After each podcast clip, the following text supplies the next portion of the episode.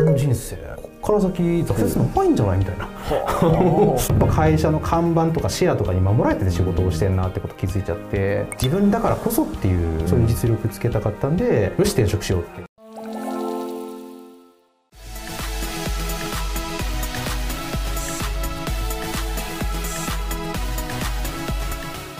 はい皆さんこんにちは、えー、本日もですね素敵な方にお越しいただいておりますえー、ジオコード取締役の坂寄さんです。はい、よろしくお願いします。坂寄と申します。坂寄さんよろしくお願いします。はい、お願いします。はい、もう残念ながら今日ここにウイスキーはちょっとご用意できず。それだけは残念です、ね。今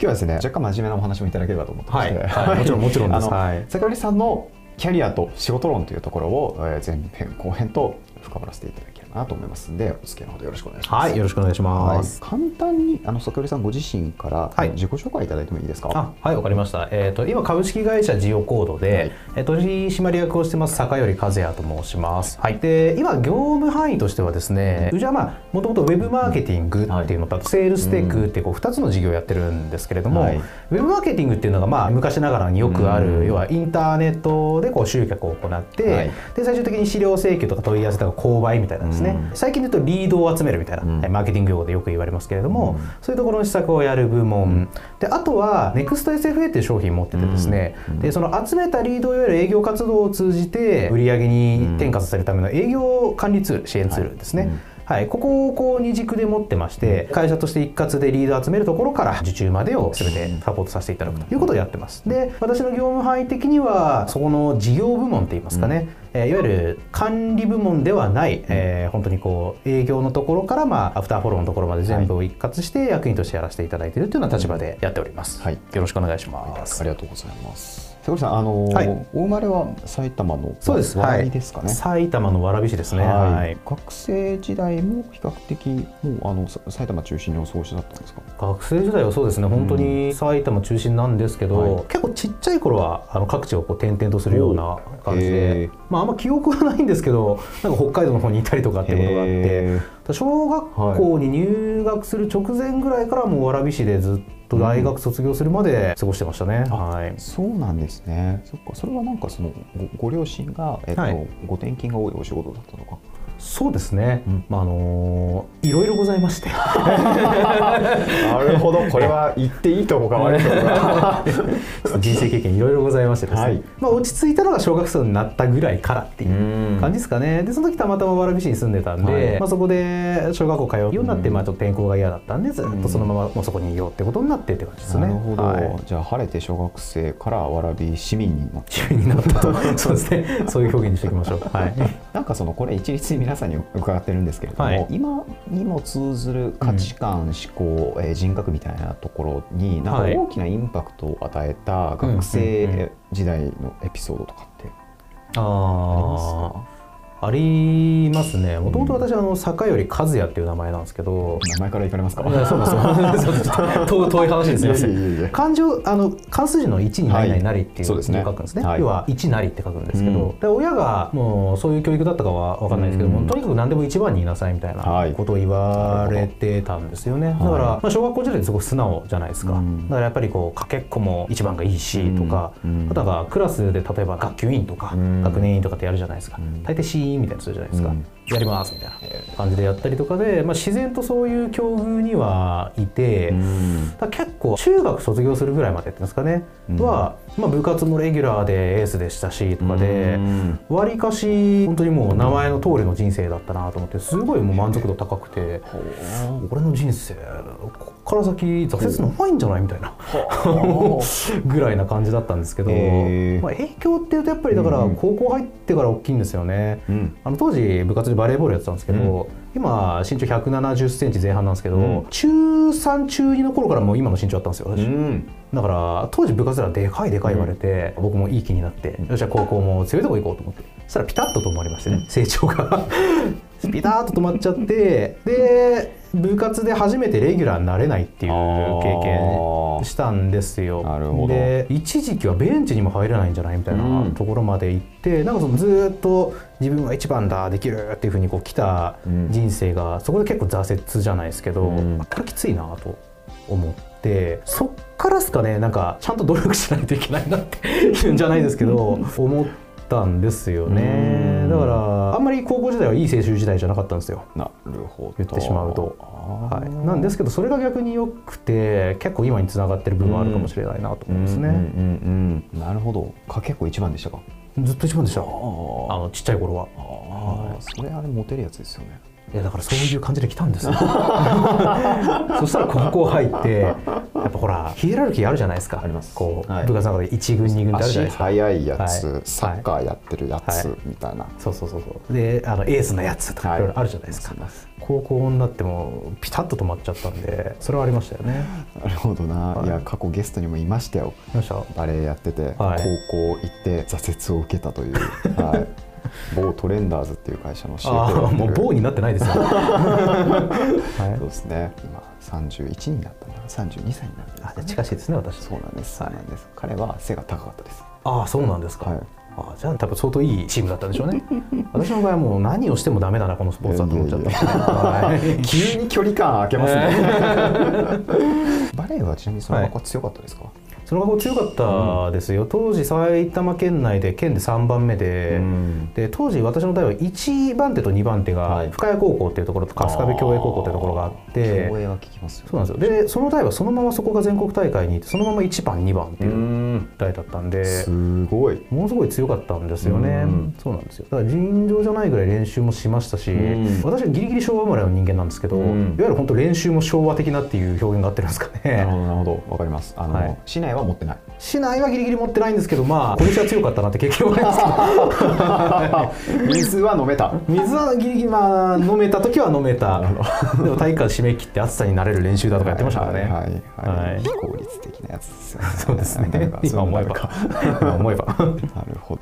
大学時代はどうお過ごしだったんですか？大学時代はだ結構そこから振り切れたんですよ、うん、実は大学入る前に1年浪人してて、うん、で要はバレーボールずっとやってきててそれでさっきの話も挫折があったわけなんですよね、はいうん、だけどじゃあ自分はその道でダメだったらどうしようかってなった時に、ちょっとちゃんと勉強してみようかなと思って、だからそれまであんまり勉強したことがなかったんです、実は、でちゃんと受験勉強し始めたんですけど間に合わなかったんですよ。いろいろと。高校3年からじゃ、で、えー、全部大学落ちたんですよね当時、受けたところ。泣く泣く浪人せざるを得なくなったんですけど、そっから結構頑張ったんですよ、まあ親にももう次落ちたらフリーターだからって言われて、勘弁してくれよと思って。でとりあえず言うだけ言ってみようかなと思ってあの当時早稲田大学行くわどうせ浪人すんならっていうことで勉強を始めて、はいでとりあえずもう何もやることないですね浪人中って、うん、勉強以外本当にそうなんですよ。もうだって学校にも行かないですし部活もないんで、うん、時間しかないんですよね、うん、だからひたすらこう単語帳とか勉強したら1回目の模試でなんかものすごいいいスコアが出てあれこれいけんじゃないと思ってめっちゃ勉強したんですよ。だから1日12時間本当365日本当1日も休まずやったんですね、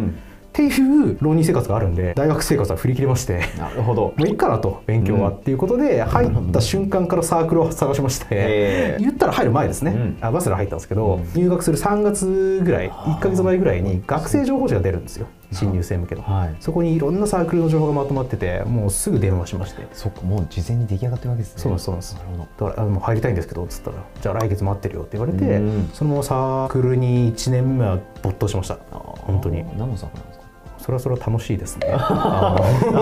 いはいはい。いろいろ濁した方がいいやつですね。いろいろスポーツをやりながら、あ、ちゃんと言ってから誤解を踏んでね。いろいろスポーツをまあなんかやるサークルだったんですけど、結構お酒は飲んだなっていうサークルでしたね。はい。大丈夫です。あのみんな想像ついてます。あ本当ですか？やめてください。本当に変なサークルじゃないですけどね。でもそこから2年目からかなり変えまして、まあその生活でもやっぱり飽きるんですよ。1年目は楽しいんですよね。コールかけながら飲んでつって。でもなんか努力してやったのに何してんのかなっていうのがまあまあ大学2年生になってからで、うん、そこからサークル辞めてインターンやったんですよ。当時企業さんの中で。え2年目ですよね。2年生ですからです。ね、はい、やったんですよ、うん、ちょっと仕事の経験してみたいなじゃないですけど、うん、あってで渋谷の当時道玄坂にあったですね、うん、あの人材系の会社様に、まあ、たまたまそこはインターンシップの募集事業をやってて、じゃあインターンシップ受けたいですって言ったらその会社にそのままインターン生として来ないっていうことになって、から週23ぐらい大学の帰りにその企業さん寄って、あの周りのこう先輩たちと一緒にちょっと仕事してるみたいなことをやってましたね、うんうんはい、もちろんなんか営業サイドだと思うんですけど、はい、何やられてたんですかあもうとにかく社長さんの近くにいて、うん、なんかカバン持ちじゃないですけど、うん、営業見せてもらったりとか、うん、あとはなんかその文章を書く仕事もやりましたね。広報とかなんか PR とかの文章を書いてみたりとか、ちょっとテレアポもやりましたし、当時、はい、結構長い間やられてたんですか？あもう最終的に大学4年生になるまでやってたんで2年ぐらいやったんですかねそれだと。なるほどでもあれですよねファーストキャリア、まあ、ベンチャースタートアップどころか商社ねあそうなんです。はい、はいこれはなんかその文脈からすると、うん、えいやって感じですけど。そうですね、うん、なんかあくまで経験としてやってたんで、別にこう就活のためにやってる意識なかったんですよね、だからちゃんと就活の時期になった時に一回そのインターンをストップして、でちゃんとじゃあどこに就職しようかなって考えて、当時結構そのリーマンショックの真っ只中だったんですよ、就職活動が。で、ね、今は違うんですけど当時の思いとしてはやっぱこうせっかく医学努力して入ったし、でリーマンショックだしってことで、まあ、とにかくまず大手行かなきゃなっていう、なんかそういう風潮がすごく大学内にあったんですね。はいで名前知ってるところ行けたら勝ちみたいな感じだったので私ももうとにかくもう上から順番に勝者受けてですね、で受かったところに行こうと思ってそれで勝者行った感じですかね。うん。なるほどモテますねまた。モテるんですか勝者っていうのは。早稲田勝者、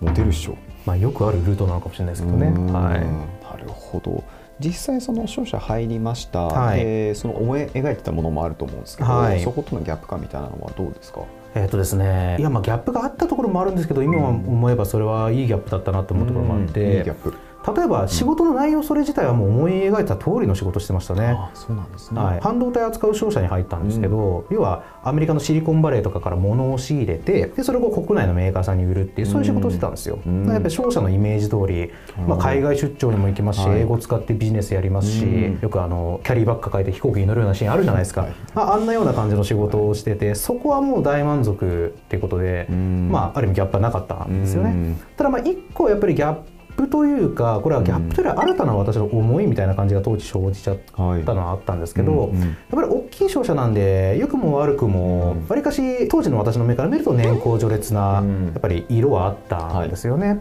なので自分がその商社でずっとこう10年20年とか働いてやっと手に入れられる経験とかポジションっていうのが少し遅く感じちゃったっていうのはやっぱりギャップとしてあったところもあってそれではいまあちょっと転職っていうところを当時考え始めちゃったところありますかね。なるほど。聞きましたか皆さん。半導体シリコンバレー。英語？キャリバック？かっこよすぎる。それだけで言うといいと思いますし。じゃ都合よく拾いすぎました。いやいやでも本当に今考えてもいい会社だったなとはこれは本当に本音で思うんですよ。年功序列はなんとなくあれだろうなというのは分かりますけどでそこでちょっと外見始めたわけですね。見始めましたね、うん、まあ、きっかけみたいなのもやっぱりあってですね、うん、当時2年目ぐらいだったと思うんですけど、はい、結構2年目の社員にしては大きめの商談を先輩の力を借りながらも結構自分主体で決められたところがあって、はい、で社内では割とあすごいじゃんっていう感じの雰囲気になって、で僕もあ、まあ、できたかなってよくやったなって思ってたんですけど当時その決めてくれてはお客さんに、なんでうちにしてくれたんですかっていうふうに、まあ、ふとこう聞いちゃったんですよね。で当然期待してた答えとしては正直、うん、まあ坂寄君が営業だったからとか。っていうことを当然期待して聞いたんですけど、はい、まあ、お客様から出てきた一言が結構私の人生変えちゃっていや御社はシェアがあるし大手だし安心できるからって言われた瞬間に、あれこれ俺じゃなくてよかったのかもしれないっていう思いにちょっとなっちゃったんですよね。でじゃあ自分じゃなくてよかったんだとしたら、自分って何ができる人間なんだろうみたいなことを改めて振り返った時にやっぱ会社の看板とかシェアとかに守られてて仕事をしてんなってこと気づいちゃって、まあ、それはそれでそういう道もあるとは思うんですよ。ただ私の場合はそれが性に合ってなかったというか、やっぱり自分だからこそっていうあのそういう実力つけたかったんで、よし転職しようってもう完全に思ったのはそれがきっかけですね。なるほどな、はい、その人がいたからこそジオコードはここまで伸びたと。あのありがとうございます。当時のこと感謝してます。見てるか分かんないですが。見てたら思ってますよ。あれ？俺って言ってます。そうですね。僕とその人の間でしか多分わからない話ですね これは。はい。いや届いたら嬉しいですけどね、はい、本当そのおそらくそのベンチャー中心にあの企業さんをまあ見られていたというようなお話もありましたが、はい、いや幅広いじゃないですか。幅広いですね確かに、うん、どういう目線で見られてたんですか？うん、やっぱりウェブマーケっていう脈にはもともと興味があったんですよ、うん、でやっぱり業界が伸びるなっていうのも、まあ、当時おぼろげながら分かってましたし、うん、まあ、その業界で選んだ後は次はもう会社の雰囲気ですね、で採用サイトとかよく見て今でこそジオコードって結構ちゃんと真面目な採用サイトにしてますし、うん、まあ、本当中身はあのあの通りなんですけど、当時はもっとですねこうはっちゃけた写真とかイケイケの写真が結構あってですねこれ面白そうだなと思ってだから何社も実は受けなかったんですよね。結構狙い撃ちで受けたらたまたま縁があったとなるほどじゃあ行こうと思っちゃった感じですよねどな雰囲気感から分かんなくもないですけどね。あそうですね。分かんなくもないですか？はい。ありがとうございます。前編はですねここまでにさせていただいて、ちょっと後編の方ではジオコード社以降の部分と仕事に対しての向き合い方みたいな、そのところはあのじっくりお話を伺えればなと思います。わかりました。はい、ありがとうございました。はい、ありがとうございます。